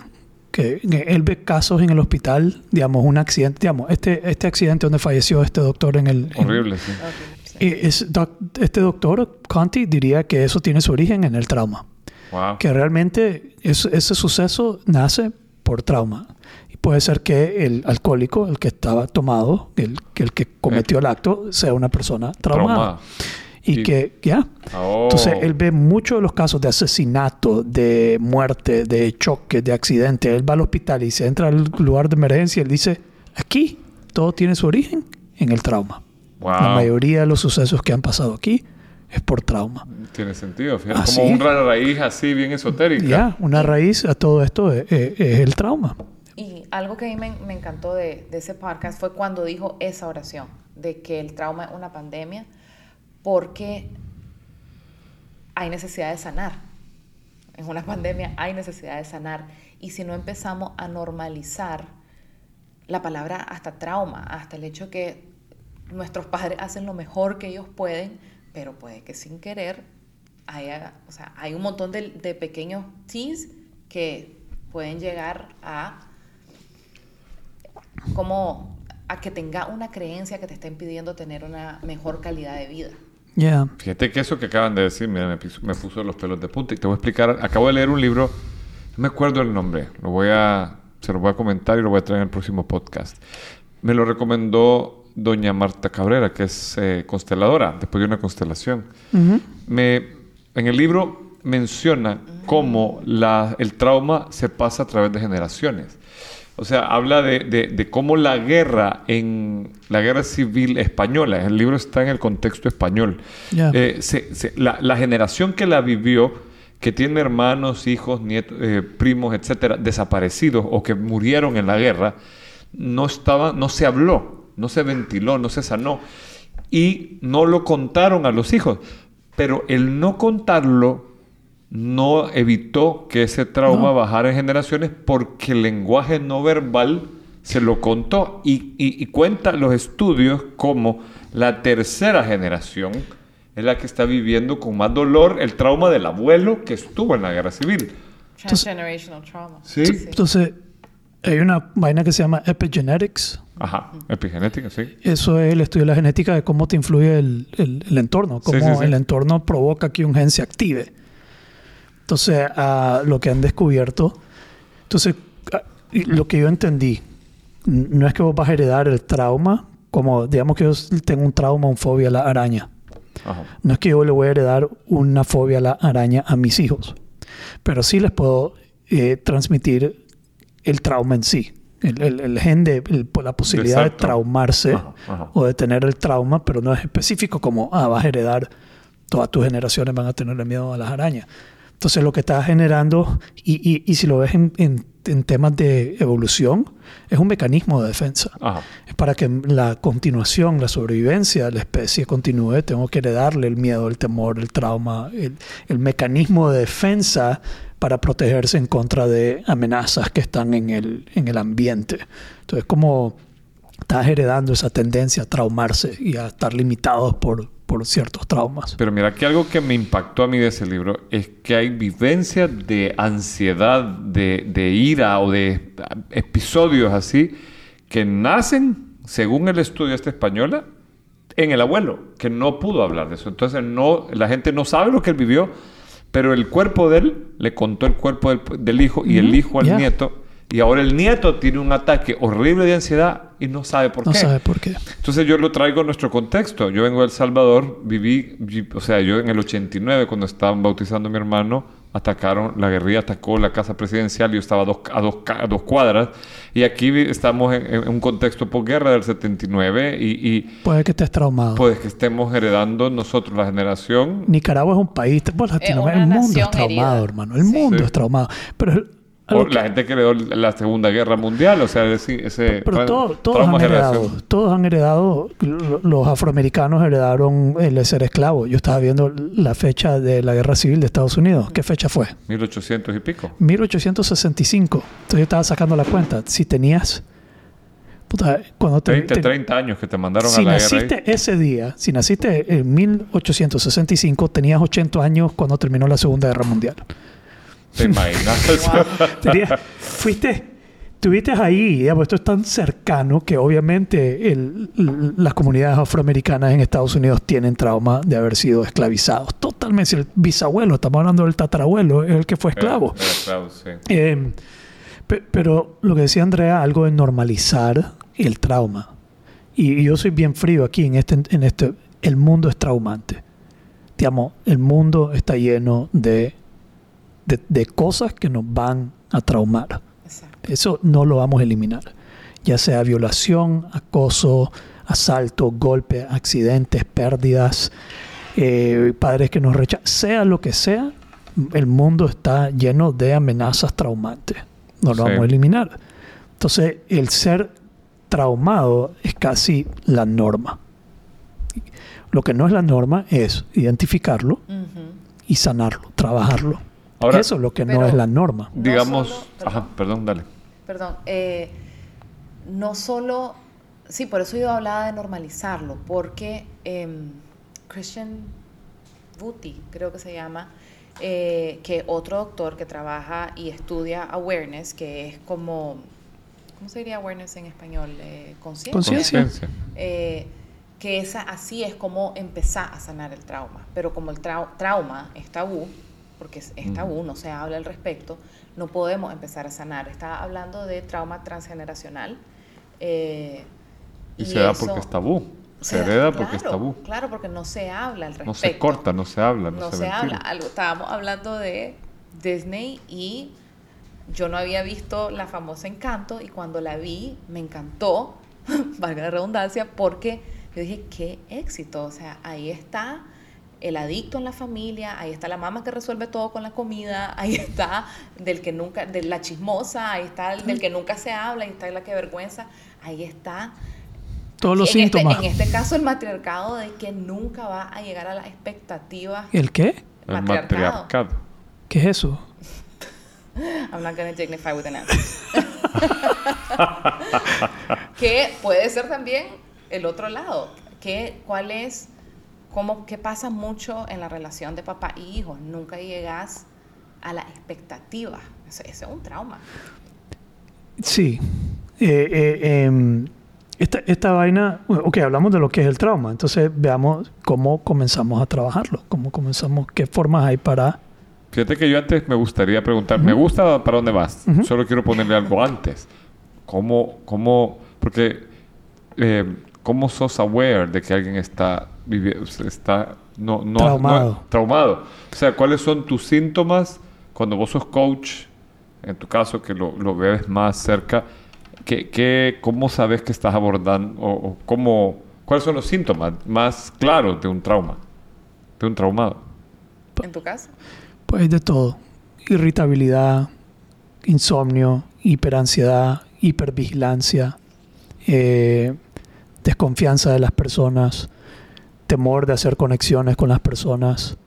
Eh, digamos, hay múltiples, múltiples, múltiples. No, hay- no hay una sola forma de identificar, pero no hay grandes patrones, digamos. O sea, pues es bien sí, amplio. hipervigilancia, uno. Y la ¿Qué hiper- significa que hipervigilancia? siempre estás bi- bien atento a qué está pasando a tu alrededor, qué está haciendo la gente, que, que si algo te va a pasar, que si puedes confiar en los demás, si te puedes abrir, si ¿Podría puedes... llevar eso a ser hipocondríaco? Lo- sí, sí, También. sí, sí, sí, sí, hipocondríaco, eh, y enfermedades autoinmunes. Sí.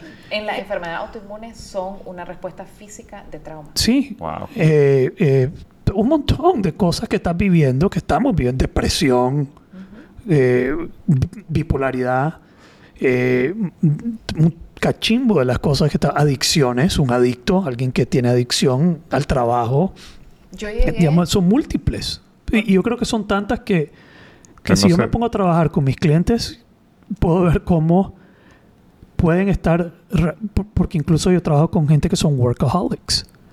Y la forma, su coping mechanism es positivos. Les Sí. da un, un resultado Sí. pro- productivo. Entonces, A huevo. ¿cómo?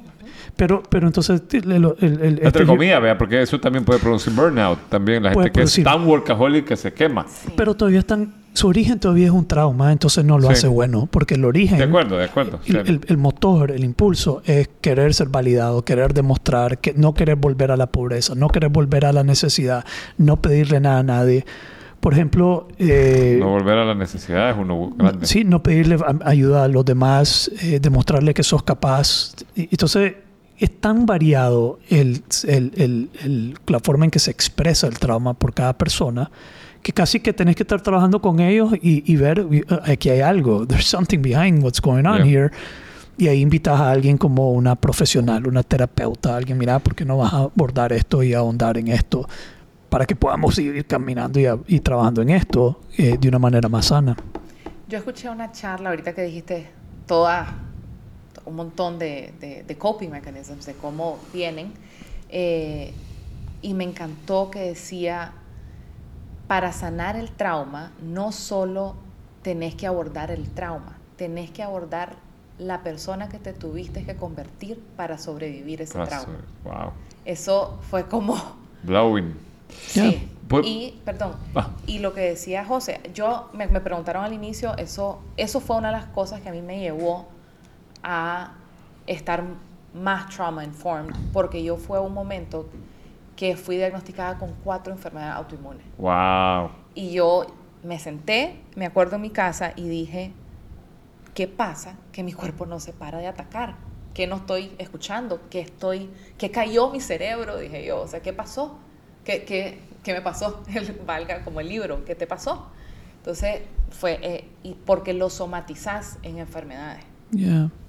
Entonces yo le, yo le pude haber preguntado cómo te diste cuenta que tenías que trabajar algún trauma. No cuál fue tu trauma, pero Ajá. cómo te... Entonces ella puede decir, "Mira, yo tenía enfermedad autoinmune y, ta- y, y todo lo que acabas de escribir. Eh, en mi caso, eh, yo eh, estaba en consumo de droga, eh, era un adicto y mi consumo tenía sus raíces en, al- en- potencialmente en algunos traumas de lo que me sucedieron a mí. Entonces ya identificándolo, sea por, porque de nuevo, lo- cuando lo van a ver, no va a ser una cosa como "Ah, eh, esto y debe ser trauma, Sí. sino que ya, ok, hay que, que- ¿por qué está pasando esto? ¿Por qué está eh, funcionando de esta manera? ¿Por qué estás limitado? la, entonces, una de las, hablando de lo que, no, no sé si podemos brincar a lo que ayuda Sí, a solo quiero, Ujú. quiero contar algo chiquitito para que ustedes entren que saben de esto de cómo sanar el trauma.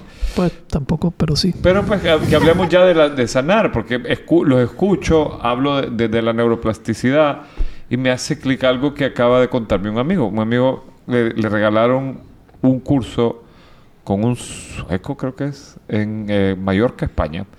Y era de eh, esgrima filipino, creo. Pero era orientado a defensa personal.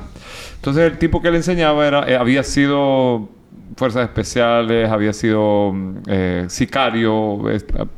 y parte del entreno lo hacía disparándoles y hacía cosas muy, muy fuertes. O sea, él quedó muy golpeado y tal. Entonces él les decía algo que me, me impactó. Él decía que para poder instalar habilidades que vas a necesitar en un momento complejo, tenés que ubicar a las personas en ese estado de conciencia. Entonces por eso los ponía en alto estrés, los golpeaba, les disparaba, les hacía con, un nivel de control, pero estaba metiéndolos en un estado de conciencia. Entonces mi pregunta, al escuchar lo que están diciendo, pues si el trauma te afecta y te pone en un estado de conciencia, para desbloquearlo tenés que llegar a ese estado de conciencia o ser consciente de que llegas a ese estado de conciencia o, o, o, o- o- o lo, lo- lo haces a través, porque también... Yo- Yo voy a hablar de lo que he dado a entender, Ok. no, no de lo que así es que se sana el trauma, de lo que he dado a entender. Uno, hay varias cosas que ayudan, pero no hay una fórmula solución como esta es la sanación del trauma. ah, Entonces uno puede ser la vulnerabilidad. Que la abrazarla. persona comience a ser vulnerable, abrirse con alguien que confíe, ya hablando con un terapeuta, psicólogo, coach, alguien que sepa cómo apoyarte. Que Huberman le pregunta a Paul Conti cómo escoges un buen terapeuta. Su conclusión es rapport, Rapport. que te sientas con, que digamos, no importa la metodología, no, no importa el- conectes es lo el- importante. el mecanismo, no es este método de sanar trauma. Es que conectes con la persona y te sientas seguro con la persona. Ahora, hay personas que trabajan revisitando el trauma, Mm. pero también eso corre riesgo de Que lo traumes, que sí. lo traumes más. Entonces, eh, eh, es un trabajo ahí interesante. Hay trabajo que se hace a través del cuerpo. Por ejemplo, yo he venido trabajando en mi propio desarrollo, mi, mi propio trauma. Parte ha sido abrirme en grupo, vulnerabilizarme, hablar, sentirme más, vulnerabilizarme en redes, vulnerabilizarme en este podcast. Todo esto para mí es un proceso de sanación. Esto es un vehículo de sanación. Pero suponete, ahorita me metí en clases de salsa. Así, así vi que estaba. Sí, pero yo estoy clarísimo que las clases de salsa es parte de mi sanación también, porque el movimiento también sana. Y, Que es- y es vulnerable. es vulnerable el y el cuerpo se mueve en forma, se libera de... de- mi cuerpo no se mueve porque está restringido por una forma de ser, un- un- un- una, una, una conciencia, de cierto modo, que al moverte, por eso hacen biodanza, Ujú. hacen terapia somática, hay psiquiatras que trabajan a través del cuerpo, te masajean, te ayudan a soltar tensiones que ¿Alguna ni vez has estado con un osteópata?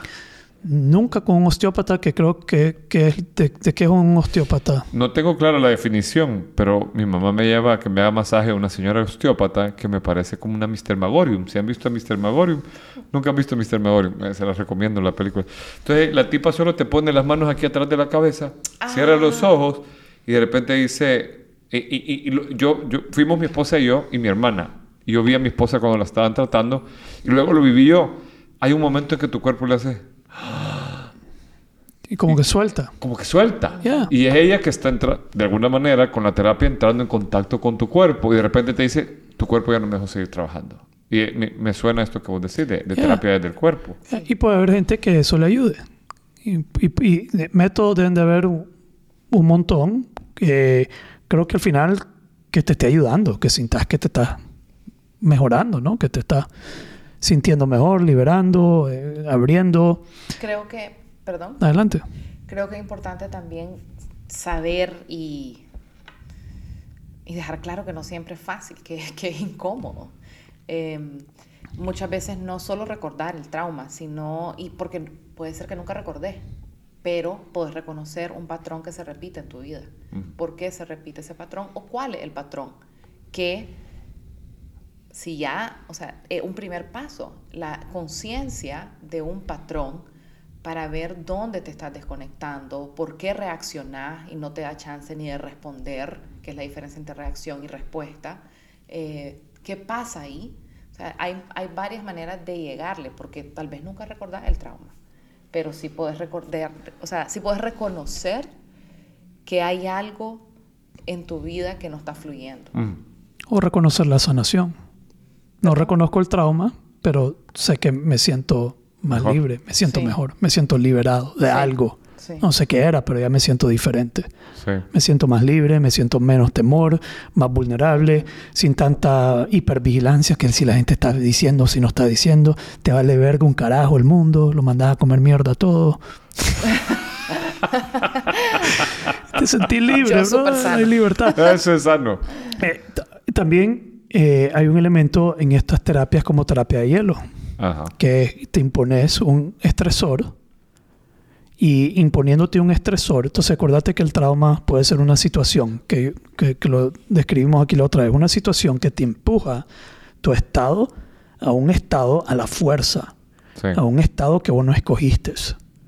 Alguien te está imponiendo algo y te lleva a un estado hiperalerta, hiper intenso, eh, que no escogiste vos. En otras palabras, vos no escogiste que te asaltaran, no escogiste estar en un accidente, no escogiste que te violaran, no o en escogiste que te maltrataran, intrafamiliar, que lo hemos hablado también. no escogiste estar en esa situación. Entonces estás en ese estado obligado y no te puedes regular. ¿no? Quedas, quedas traumado. Acordate que el trauma es una herida. Y entonces estas terapias, como meterte en hielo, lo que tiene de, sim- de similar es que vos te estás metiendo a un estado, vos te estás llevando a un estado eh, estresado, de hipervigilancia, de alterado, pero a la vez vos lo estás escogiendo. Ajá. Y dos, vos tenés el control. Entonces vos decidís, ¿me quedo o me salgo? Entonces esto como que le regresa a la persona el sentido de lo empodera de nuevo. Que es un poco lo que hablábamos de, de- tú lo mencionaste, volver a llegarle de alguna manera al trauma. Y por eso es que quizás hay gente que, no, no sé si te ha pasado, pero yo no, no lo recuerdo en el taller que estuve contigo, pero me imagino que yo me, cuando lo hicimos aquí con Humberto, el, el Wim Hof, hubo gente que lloraba en el hielo ¿Ya? y no era de dolor, era de que, que, que, que llamaba algo, ¿no? O sea, incluso también con las técnicas de respiración. ¿Ya? A veces algo, algo, algo nace, algo regresa, algo es Es el- invocado del trauma. el breathwork, como Wim Hof, y hay unas más profundas, eh, como holotropic, um, rebirthing, eh, transformational breathing, son horas. Imagínate hacer la, la respiración Wim Hof por horas. Wow. 45 minutos sin parar. Entonces ya te lleva a un estado y lo usan como terapia para post-traumatic stress, Wow. eh, para sanar. Lo usan como, como terapia. Entonces, de nuevo, terapias hay muchas. Me imagino que lo mejor es La que te, es la más, que te es, haga. es para una vida entera. Yo Sí. creo que no lo sanás, yo creo que te vuelves una persona que está constantemente sanando. Sí.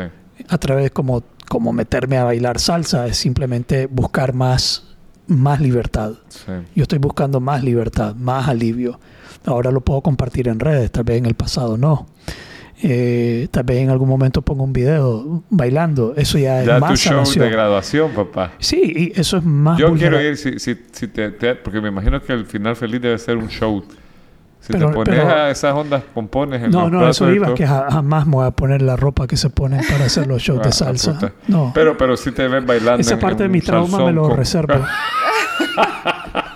Eso me quedo con ese poquito. Pero lo interesante que está y, no ir a ver, y no ir a ver Buzz Lightyear. Claro. Pero ya Eso viste también me lo Encanto. reservo. ¿Ah? Ya viste Encanto. Ya vi Encanto, linda.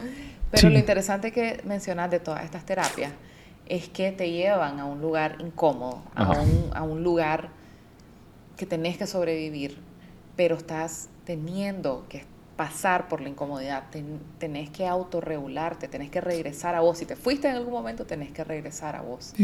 Sí. Y si en- in- infelizmente vivimos en el mundo en que vivimos, si te vuelve a pasar algo y vos tenés esa herramienta, no estoy diciendo que vaya a ser fácil, pero no es que en un momento de un ataque la vas a usar, no. Pero después de que pasaste por ahí, Ya. Pero te apuesto que también la sanación se hereda. Sí. Yo te apuesto que así como Sí. heredas el, el trauma, puedes heredar la sanidad, la- el estar sano. Es que fíjate que es algo que a mí me... vaya, yo, por ejemplo, en el Zamorano, si bien te trauma, Ahí pero... todos estamos traumados, Todos traumados, todos pero, traumados. pero fíjate que algo que yo quería... Y que- en los primeros tres meses, no necesitas ni estar ahí un Sí. año entero. Pero algo que yo experimenté que me, me, me impactó mucho, mm, la, la sensación de ciertas familias. O sea, yo a veces convivía con unos amigos que había una especie de paz en ellos. No voy a decir paz, como, como I got it. Y, y- y yo veía que habíamos otros que estábamos como más tensos, más ansiosos, más... Entonces, eh, me, me parece que, que la sanidad de una familia también se hereda. O sea, lo que vos ser. estás diciendo. Puede ser. Bueno, lo que aparenta a uno que no es su trauma, es su trauma. Y para otro, Sí, Como- también puede ser engañoso. sí, puedes ver a alguien haciendo algo, pero ese es solo su mecanismo, esa es su, su forma de defenderse, ser feliz Ser- todo el ah, tiempo. oh, ajá. Eh, siempre sonreír, siempre... no, It's, it's a sneaky motherfucker, pues. ¿vos no ¿no? crees que eso es, ¿Ah? pero eso es eh, a trauma response. Sí, por eso. Ah. Sí, Ah, sí, sí, es lo sí, que sí. le está diciendo. Sí, sí, sí. Que puede que esta persona, pero yo Que vos lo estás viendo y vos decís, que verga, este mae, que sano lo miro, que, que envidia, Ah, que siento como, por él, como, pero como eso- los que se han suicidado los actores, que, que vos siempre como ves. Robin Williams. Robin Ah, Williams, a mí sí. ese me impactó un montón. Sí, o Anthony Bourdain, que vos lo ves, ¿Ese quién es? Ese no lo ubico. mal del cocinero. Ah, huevo. ¿Sí? Entonces, eh, aterrizando esto, uno, todos podemos sufrir de trauma. Probablemente muchos de nosotros hemos sufrido trauma. Vivimos en un país traumado, Nicaragua, Latinoamérica, Estados Unidos, hay trauma, etcétera, etcétera. Eh, ahora también en todo esto tengo que decirlo, I'm sorry, pero también hay paja, hermano. Ahí, ahí estaba viendo Fox News. Mm. Fox News ahorita está cae de risa porque están hablando de la gente que vio lo que sucedió en el Congreso en el 6 de enero. Entonces estaban haciendo un, un, un y tal vez debería ser más compasivo, no sé. Pero están haciendo el show, Fox News está enseñando a la gente traumada por, el, por la insurrección del 6 de enero. No. Y, Bueno, y- claro. y se- y a, mí me parece un gran show. Que la Ocasio Cortés, que fue su momento donde iba a morir y no estaba ni cerca el asunto. Y lo, lo, lo, lo, lo, ¿cómo, cómo lo asimiló? Lo- la traumó. O ahora yo entro a Washington y veo el Capitolio y me ataco en llanto. No puedo entrar sin sentir. Pues tal vez sí, tal vez es un trauma ser. para ellos, ver su democracia, haber sido atacada de esa manera. Tal vez estoy pues siendo hijo de puta, pero bueno. you gotta, you gotta have a little grit here also. Que eh, creo que hay mucha gente que, que también usa este término loosely eh, en su vida y, y- y se victimiza y se Ahí, hace pasar por traumada. Víctima. Vi- Son víctimas de cosas que, que, que you're like, what? Seriously, man? Fuck. Pero no That's- tendrá también que ver eso, porque eh, no, no hay preparación ya para la vida. O sea, cada vez, el, el- como, como dijo Andrea, es un tema de percepción. Y si a vos te trauma que un- no tuviste carro porque y te tocaba Granted, en bu- pues, su percepción te echa verga y cualquier... Eso. O sea, Una que- cortadita de papel, una nunca corta- te vieron. Necesitas que te vean. Entonces la cortadita de papel. La cortadita de papel es el... Mira, casi, la casi se cortadita me de papel. Sí, te trauma una cortadita. Puta madre. Pero Come on, pues. Pero bueno, pues. On. Está bien, está bien, bien. pues. Vamos a reconocerle el, El paper cut. el trauma. paper cut trauma. que- Y eso es un Tiny little T. O un big T. Tiny T. Tiny T. Tiny T. Hay- gente tiny que anda, que de hecha verga por Tiny T's. no, pero, Pero creo bueno, que, pues vamos a ser un poco más compasivos. José Alarán, puta madre, es un poco más compasivo, loco. Ah. Pero creo que ahí es súper importante. No Vale con, la pena no- no mencionarlo. con- no con este ejemplo que diste, pero vale la pena mencionar victimización. Hablemos de eso otro día, sí. Eso es un gran paquete, hablar de victimización. pero bueno, cuando te victimizas, you're not aware todavía. Puta, yo tengo una persona más que tiene todos los títulos de víctima. Es víctima de todo. Ok. O sea, De cuando todo. yo, yo también tengo una- una- un ser querido, por cierto. Decime, decime una, una cosa de, de Hagamos una lista. Víctima de la homofobia. Víctima. Víctima. Víctima del machismo. Víctima. Víctima. Víctima de persecución víctima. política. Víctima. Víctima de dolor, Víctima víctima. de enfermedad. Víctima. Víctima, Víctima de dolor de muela. dolor- víctima. Víctima de tráfico. Afro- de, af- de- de racismo. Yo no sé cómo puta, pero no, es ni, no es ni africana, ni afrodescendiente. Check. pero Latina, check. latina. Puta, también Latino. es de Latina. indígena. Latina, latino. víctima de sí. Se sí. fue a los estados y se sintió Pero juega, harassed. juega todos los papeles Pero- de víctima. Todos los papeles. Puta, los, los Pero juega. eso es una respuesta al trauma. Sí. Pues tenés toda la razón. Voy a ser un poquito más compa Tengo mucha compasión que aprender. Ahora, Loving kindness, man. That's my, that's my medicine. Loving I need some more loving kindness. pero también se trata un poco lo, lo que hablábamos la vez pasada de autorresponsabilizarse. O sea, cuando los dedos todavía están hacia afuera, no hay forma de sanar el trauma, creo yo. Y, y, y yo y creo que se... ¿Ah? ¿Perdón? Estos dedos. Esto- Sí, sí, sí. Si Eso. todavía culpas al resto Ajá, del mundo ajá. y no te autorresponsabilizas por tu propia De sanación. Y, y- y creo que, se, que, que, que ahí está el meollo. Tú- Mae, vivimos en un mundo traumante. Probablemente tenés algún trauma. Go check that shit. Own Yeah. your shit. Own Own your it. shit. Go work your shit. Mae, hasta la persona que sufre de depresión, de lo que sufras, cual sea tu malestar, you gotta fucking go work it. Nadie lo va a Sí. trabajar por vos. Así que deja de solo... Que hay que Nobody's coming. Sí, No, nobody's coming. No, nadie viene, pues sea lo que sea, lo que vos tenés, el único responsable de trabajar esa mierda Sos vos. sos vos, Sos vos. ya sea trauma, ya sea eh, salud mental, ya sea lo que sea, que, que estoy... Está bien, ma, yo soy un adicto en recuperación, que, que a mí me, me chima y triggers me cuando la gente minimiza la, la adicción. Sí. La adicción es una enfermedad de salud mental Y grave. y grave y fuerte. Entonces cuando me vienen y me dicen eh, que vos no respetás eh, que, que, que tiene un problema de salud mental, pues yo también lo he tenido y también lo he trabajado y, y, y you gotta own your shit, bro. Yeah. Así Y que sanar, sanar cada uno de, de esos de esos pequeños traumas. Ahorita, bueno, hablaros de, de, de mi esposo eh, al inicio. no hablamos de él. Bueno, lo mencioné. Que él es, una- él es un... Tu, tu esposo es un santo. Es lo máximo. Ah, qué bueno, qué alegre. Es lo máximo.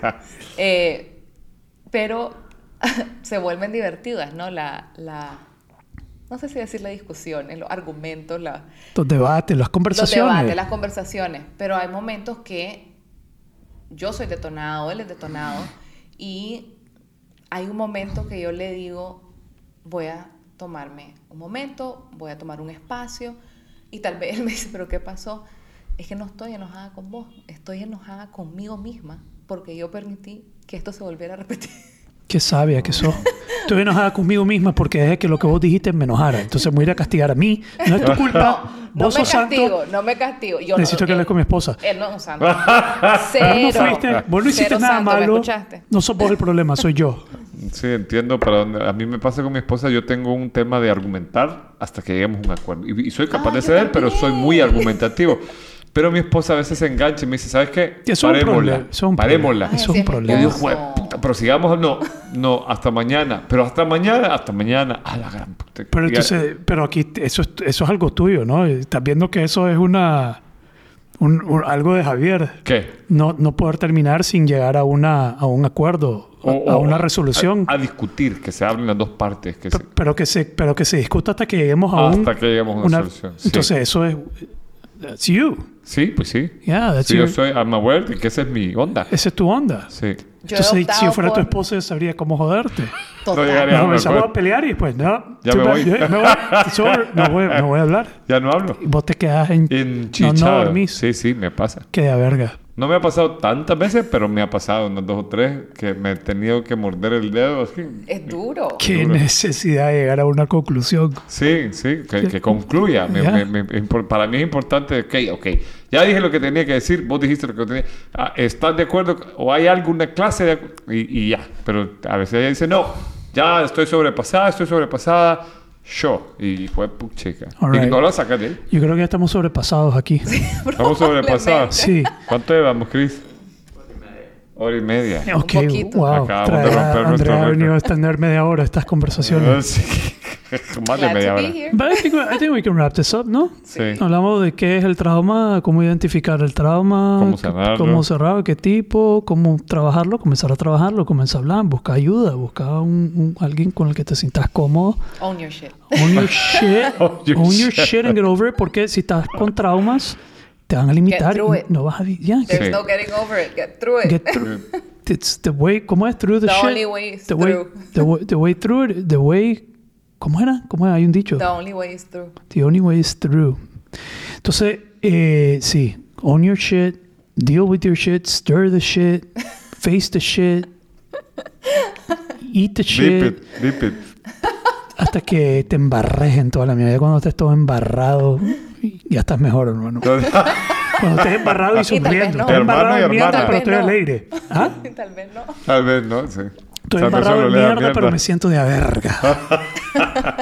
I own this. Ajá, I own I this own shit. I'm full of this. shit, but I feel great. y, y, y, y poder, poder vivir más pleno, porque si no, you're not gonna do it, man. So, solo le toca a cada uno su responsibility. Beautiful. Thank you, Andrea. Thank you. Damn, bro. Rock and roll.